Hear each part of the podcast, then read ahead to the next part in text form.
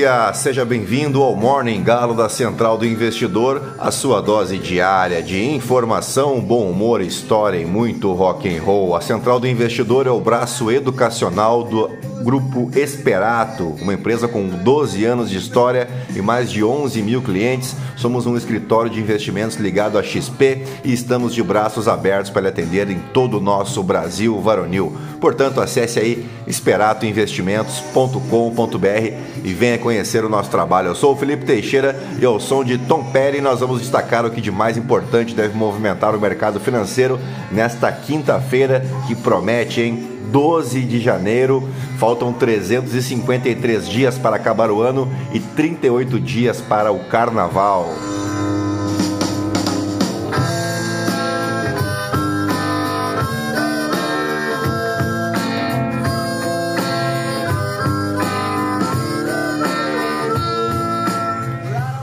Muito bem, são 5 horas e 5 minutos, 21 graus aqui em Itapema. Hoje é dia do empresário contábil aqui no Brasil e também aniversário do município de Belém, capital do estado do Pará, a cidade onde nasceu Jesus, né? Segundo o ex-atacante do Internacional na década de 70, o Claudio Miro. Brincadeiras à parte, Belém foi fundada em um 12 de janeiro de 1616 como o povoado colonial português Feliz Lusitânia, pelo capitão Francisco Caldeira Castelo Branco, às margens da Baía do Guajará e do rio Guamá, na região norte do Brasil, obviamente. O município é formado por duas partes, a área continental e a área insular, composta de 42 ilhas, que são cerca de 65% do seu território. Devido ao fato de ser integrante da Bacia Oriental, da, aliás, da Amazônia Oriental, resulta em um clima quente, úmido e a capital mais chuvosa do Brasil. É o município mais populoso do Pará e o segundo da região norte, com uma população de um milhão e meio de habitantes. Belém é classificado como uma das capitais com melhor qualidade de vida da região norte, com o IDH de 0,74, ocupando a 22ª posição no ranking de IDH por capital, lembrando que são 27 unidades da federação. Em seus 400 anos de história, Belém vivenciou momentos de plenitude, como a sua transformação em um entreposto fiscal no final do século 17 que supervisionava o comércio entre a Amazônia e a Europa, em uma posição estratégica privilegiada. Já no século XIX, ocorreu a abertura dos rios amazônicos aos comerciantes internacionais, contribuindo para um novo desenvolvimento da capital Belém. Tivemos ainda o período áureo da borracha no século XX, início do século XX, recebendo imigrantes europeus que influenciaram a arquitetura e economia local, o que deixou Belém sendo conhecida na época como a Paris tropical ou ainda a Francesinha do Norte, tornando-se cosmopolita e moderna em vários aspectos, mas sem perder o charme, o tradicionalismo de suas fachadas das edificações coloniais. Parabéns então a todos os belemenses pelo aniversário, né? E se tiver um pouso aí, né, um sofazinho, é só chamar que eu sou doidinho para conhecer a capital do estado do Pará, tá legal? E agora sim, depois de embevecer vocês com tanto conhecimento, vamos direto ao que interessa, mas antes se você gosta do conteúdo aqui da Central do Investidor, nos ajude compartilhando, indicando para um amigo, para uma amiga, para a gente seguir conquistando novos ouvintes. Aí são 12.449 pessoinhas que não se misturam com a jantalha. Você pode me seguir também no Instagram, no Felipe ST. E é isso aí, gentalha, gentalha, gentalha. Vamos operar!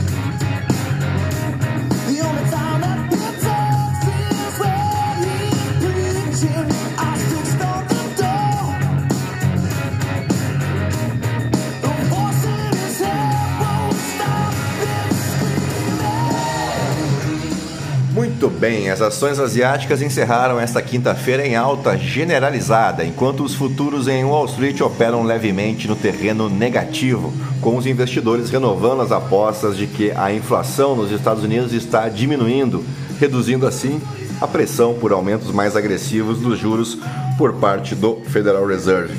O índice da MSCI para ações asiáticas subiu pela nona vez em 10 dias, se encaminhando aí para o nível mais alto em cerca de 5 meses. Por outro lado, a queda nas empresas de tecnologia listadas especialmente em Hong Kong puxou o indicador para baixo na sessão desta quinta-feira. No Japão, os títulos da dívida do governo japonês caíram para o nível mais baixo desde 2014, enquanto o rendimento da dívida para 10 anos permaneceu estável em relação ao teto de 0,5% indicado pelo Banco Central do Japão. Os dados da inflação da China, o CPI, mostraram que os preços no chão de fábrica caíram mais do que o esperado em dezembro e os preços ao consumidor aumentaram à medida que o fim da, da política Covid-0 prejudicou as operações de manufatura, mas eliminou as restrições de mobilidade das pessoas. Embora os ativos chineses tenham apresentado o melhor desempenho global nos últimos meses, muitos grandes investidores estrangeiros ainda têm receio de confiar no governo chinês, primeiramente devido aos choques regulatórios de 2022 e também pelos números imprecisos em relação à atual realidade da Covid no país. Nos Estados Unidos, os investidores seguem vislumbrando um cenário recessivo para a maior economia do mundo em 2023 concentrando-se agora em seu relatório de preços ao consumidor americano, que será divulgado nesta quinta-feira. Todos os aspectos do CPI serão examinados com atenção extra ao núcleo da inflação, que exclui alimentos e energia e é visto como um indicador melhor do que a medida principal, inclusive. O aumento projetado de 5,7% estaria bem acima da meta do Federal Reserve, que é de 2%, ajudando a explicar sua intenção de manter as taxas mais altas ao longo de todo o ano. Entre as commodities, o petróleo do tipo Brent se estabilizou na região dos 82 dólares o barril após cinco dias de ganhos, antecipando talvez os números da inflação nos Estados Unidos e projetando o aumento da compra de petróleo da China antes do feriado do Ano Novo Lunar, que deve iniciar no próximo dia 22, daqui a 10 dias, portanto. Bueno, se prepare porque por aqui uma verdadeira bomba foi anunciada após o encerramento da sessão desta quarta-feira. Em fato relevante, a Americanas informou ter detectado, abre aspas, inconsistências em lançamentos contábeis na conta fornecedores realizados em exercícios anteriores, incluindo aí o exercício de 2022. Em uma análise preliminar, a companhia prevê que os valores das inconsistências, bem entre aspas, seriam da ordem de 20 bilhões de reais, considerando a data base de 30 de setembro de 2022, quando o balanço do terceiro trimestre aportou um prejuízo de 400 milhões aproximadamente, né? E agora a gente está falando aí de uma inconsistência de 20 bilhões de reais. Vamos abrir aspas aí para o fato relevante da Americanas. A companhia estima que o efeito caixa dessas inconsistências seja imaterial. Neste momento, não é possível determinar todos os impactos de tais inconsistências na demonstração de resultado e no balanço patrimonial da companhia, diz o fato relevante. Diante dos graves fatos, o presidente da empresa, Sérgio Rial, e o diretor de relações com investidores, né, o RI, o André Covre, que assumiram os cargos aí há poucos dias, foi a 2 de janeiro, não ficaram nem 10 dias no cargo e já solicitaram desligamento imediato. Além disso, o Conselho da Americanas decidiu criar um comitê independente para apurar as circunstâncias que levaram às inconsistências contábeis. Isso aqui é gravíssimo, né? É um escândalo e, mais do que isso, um desrespeito total com todo o mercado financeiro. Vocês não imaginam a tristeza que esse tipo de coisa me causa, da mesma forma como foi com a IRB Brasil há cerca de três anos atrás, porque isso aqui traz uma tremenda de uma insegurança, uma desconfiança sobre todos nós, né? todos nós que participamos desse segmento de mercado, a gente que acorda cedo e trabalha sério, sente uma vergonha danada, né? uma indignação e e uma impotência, e claro, torce para que os responsáveis sejam exemplarmente punidos, para que isso nunca mais se repita, isso não pode acontecer num país sério, num mercado sério.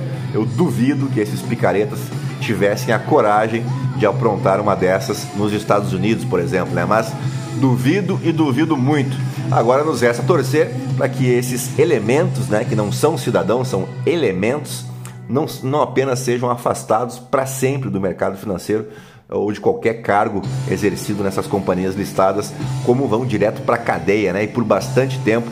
Imagina então o que será a abertura da sessão de hoje, né? Meu Deus, tirem as crianças da sala. Enfim, o que, que eu vou fazer, né? Se não irmos adiante, destacar as principais manchetes dos portais de notícia no Brasil e no mundo ao som de Rage Against the Machine.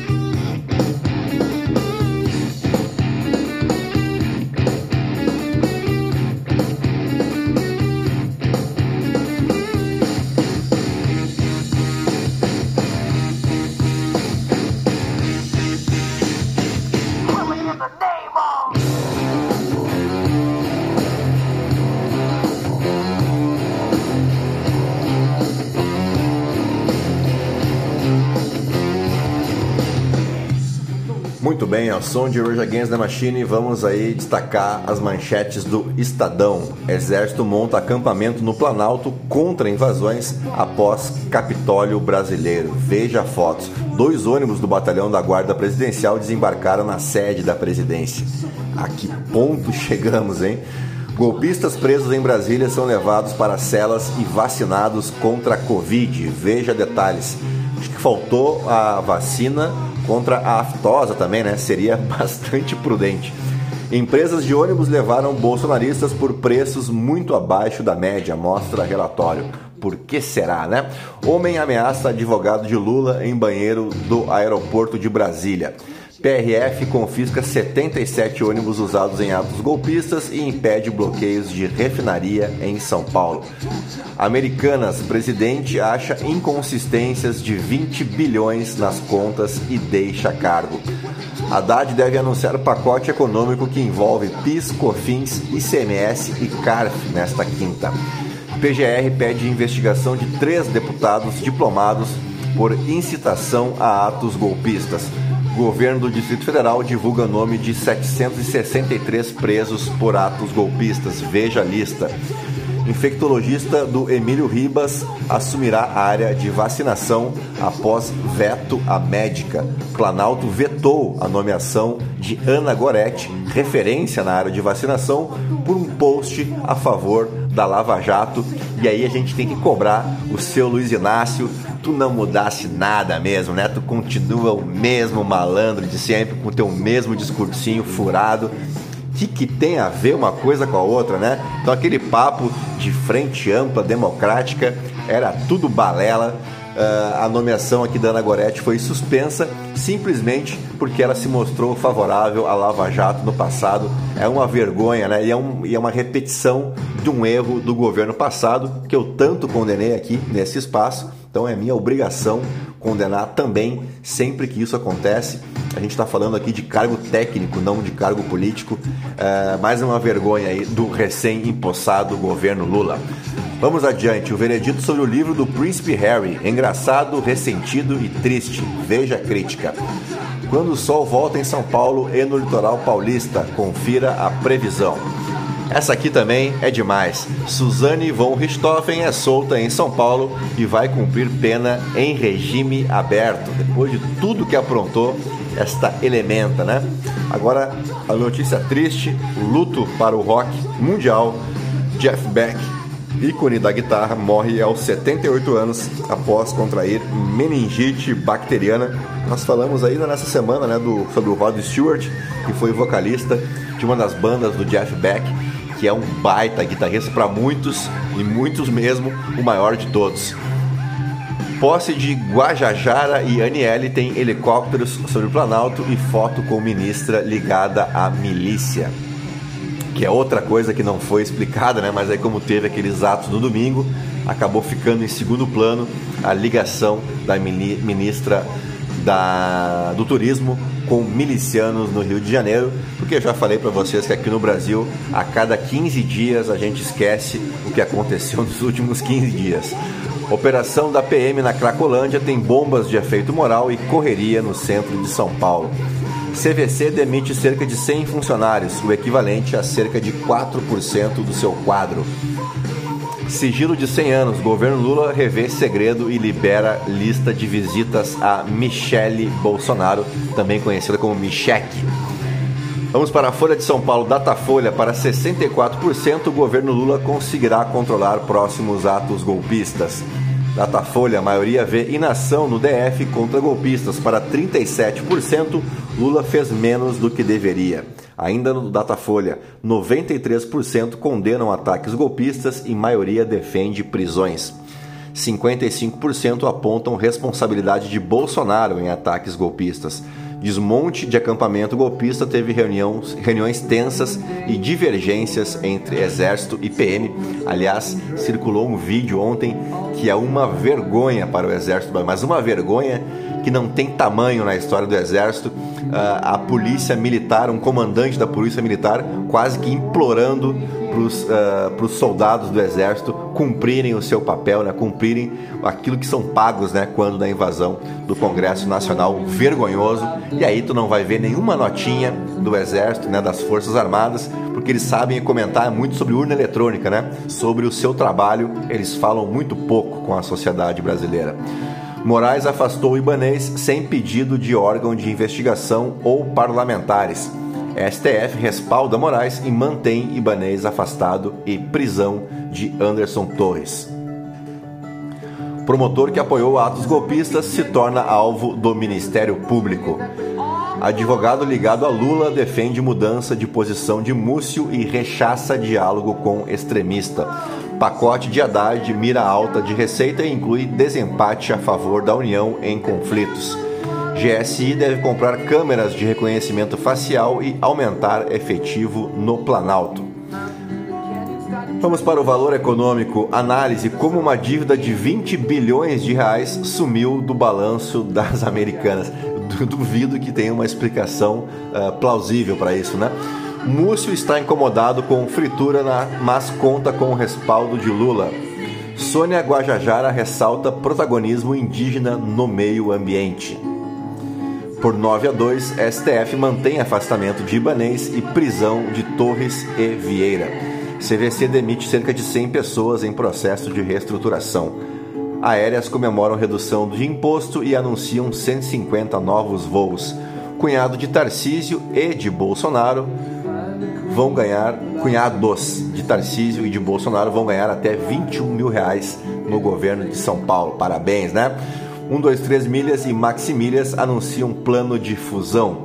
Em vídeo, Luciano Hang reconhece vitória de Lula. Que beleza, hein? Nosso Zé Carioca fez o L ontem, hein? Que maravilha. Processo de IPO ficará mais rápido com nova regra da CVM. Simone Tebet anuncia equipe de secretários para planejamento. Cresce procura por cursos de graduação e pós no exterior. Vamos para o Globo. Coluna do Merval Pereira. Se o governo tomar decisões radicais, cria o clima que Bolsonaro quer. Coluna da Cora Ronai. Escapamos de coisas terríveis no país, mas devíamos estar apavorados. Coluna do Guga Chakra. E Brasília repetiu Washington. Coluna da Miriam Leitão. Mercadante e o novo BNDES. Invasão, financiamento, omissão e estímulo. Entenda as linhas de investigação sobre os atos terroristas. Rede bolsonarista no Telegram vive barata voa após bloqueio do STF. Não entendi nada, é a coluna da Malu Gaspar. Vendedor de picolés diz à polícia que recebeu 400 reais para ir a atos golpistas. Procurador de vídeo postado por Bolsonaro já esteve em live de Eduardo e defende golpe. Após atos terroristas em Brasília, canais bolsonaristas voltam a apagar vídeos das redes sociais. São muito covardes, né? As trocas de mensagens entre Valdemar e Bolsonaro após atos terroristas. Para escapar de prisão, bolsonaristas radicais deixaram o acampamento no DF às pressas. Militares resistem, mas governo Lula deve levantar sigilo do caso Eduardo Pazuello. Acho que o, os militares não têm moral alguma para reivindicar nada nesse momento. Prates vai assumir como interino até ser confirmado por Assembleia de Acionistas. Americanas, porque saída de CEO cai como uma bomba no mercado financeiro. Haddad lança hoje pacote para ajustar contas públicas em mais de 100 bilhões de reais.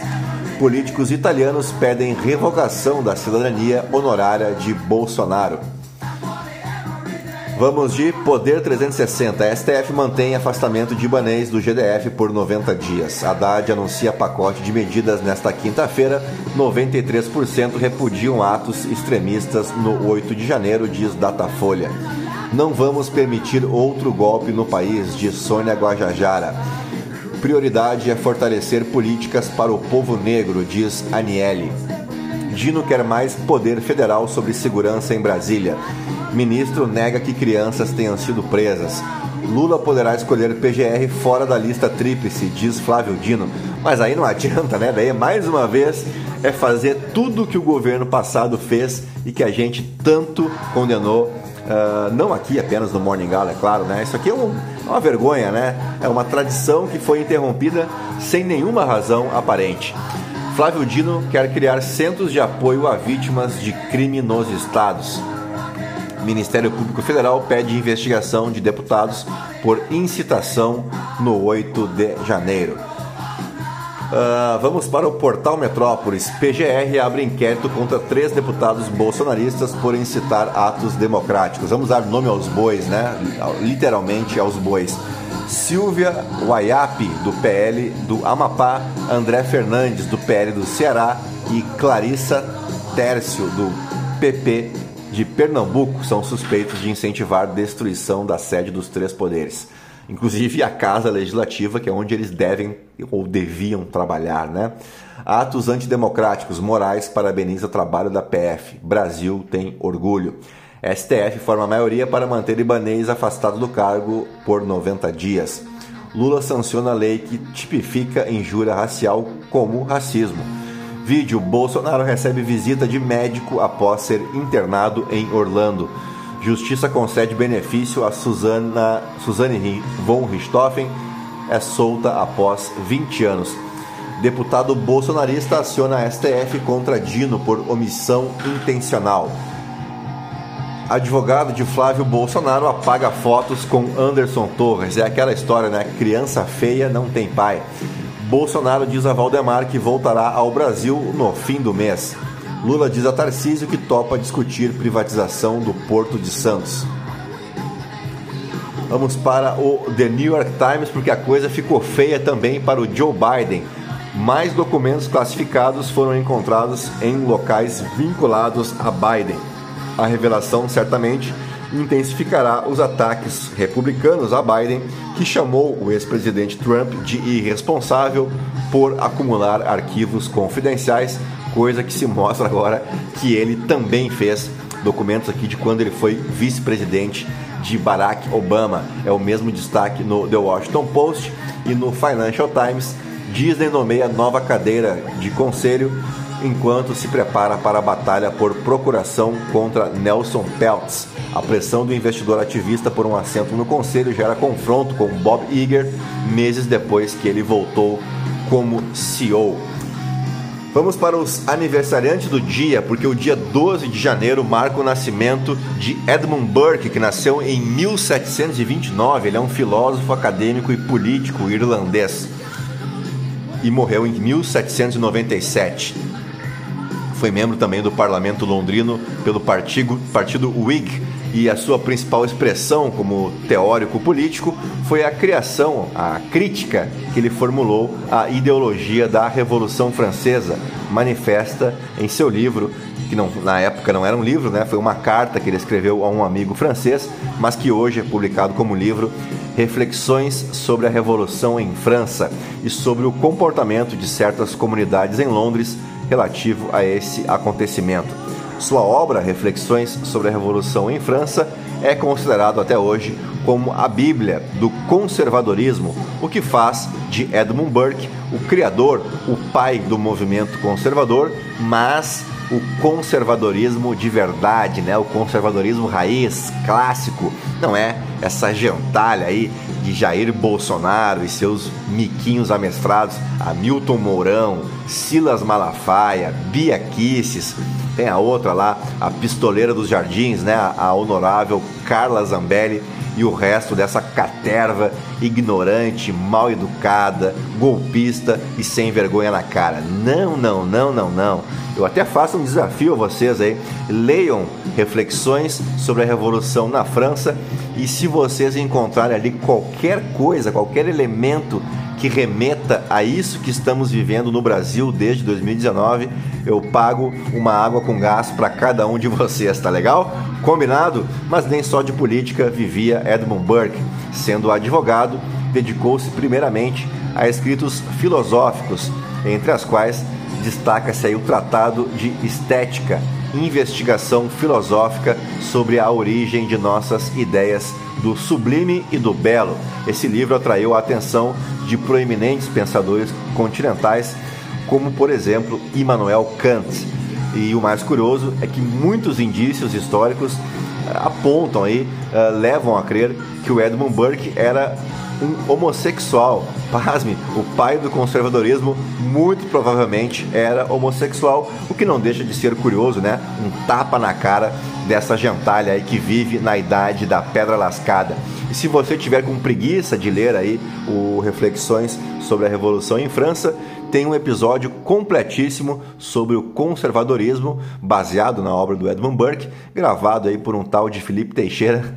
Basta procurar aqui no nosso podcast. Mas vamos adiante, porque tu não sabe, tu não faz ideia quem completa 79 anos hoje. Eu vou até mudar a nossa trilha aqui, porque esse cara merece. Eu falo dele, do Kiko, tesouro, carinho, coração, rei, que está completando 79 anos hoje. Claro que eu falo do rei da gentalha, o ator mexicano Carlos Villagrán Eslava, que nasceu na cidade do México em um 12 de janeiro de 1944. Ele é ator e humorista mundialmente conhecido por interpretar o garoto Kiko no seriado Chaves. Em 1979, ele deixou o seriado e tentou fazer carreira solo com o personagem Kiko, mas não foi lá tão exitosa assim a sua carreira não. Após alguns insucessos na televisão, ele passou a fazer shows com o personagem e assim permaneceu por praticamente toda a sua carreira.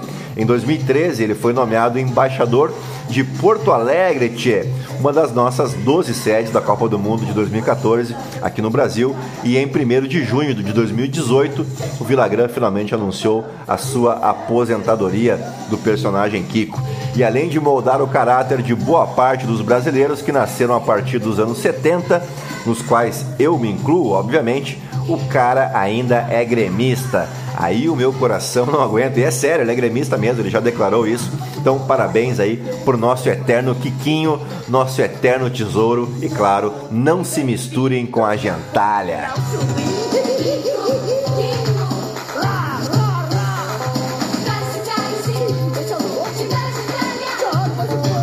Muito bem, voltamos à seriedade aqui, né? Deixa eu tirar o, o, a trilha do Kiko aqui, voltamos com a nossa trilha sonora uh, ah, para a gente dar a sequência para os nossos fatos históricos. No ano de 1915, em um 12 de janeiro, a Câmara dos Representantes dos Estados Unidos rejeitava uma proposta para exigir que os estados dessem às mulheres o direito ao voto. E aí, só 17 anos depois, curiosamente, também em um 12 de janeiro, em 1932, portanto, Hattie Caraway se tornava a primeira mulher eleita para o Senado dos Estados Unidos.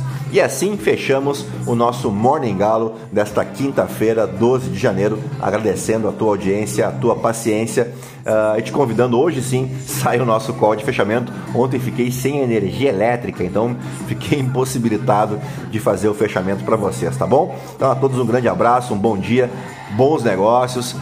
Prepare-se para a abertura que vai ser um banho de sangue, mas estaremos aqui firmes e fortes eu te aguardo logo mais à tarde o nosso call de fechamento, tá bom? Um grande abraço a todos, até lá, tchau, tchau, fui!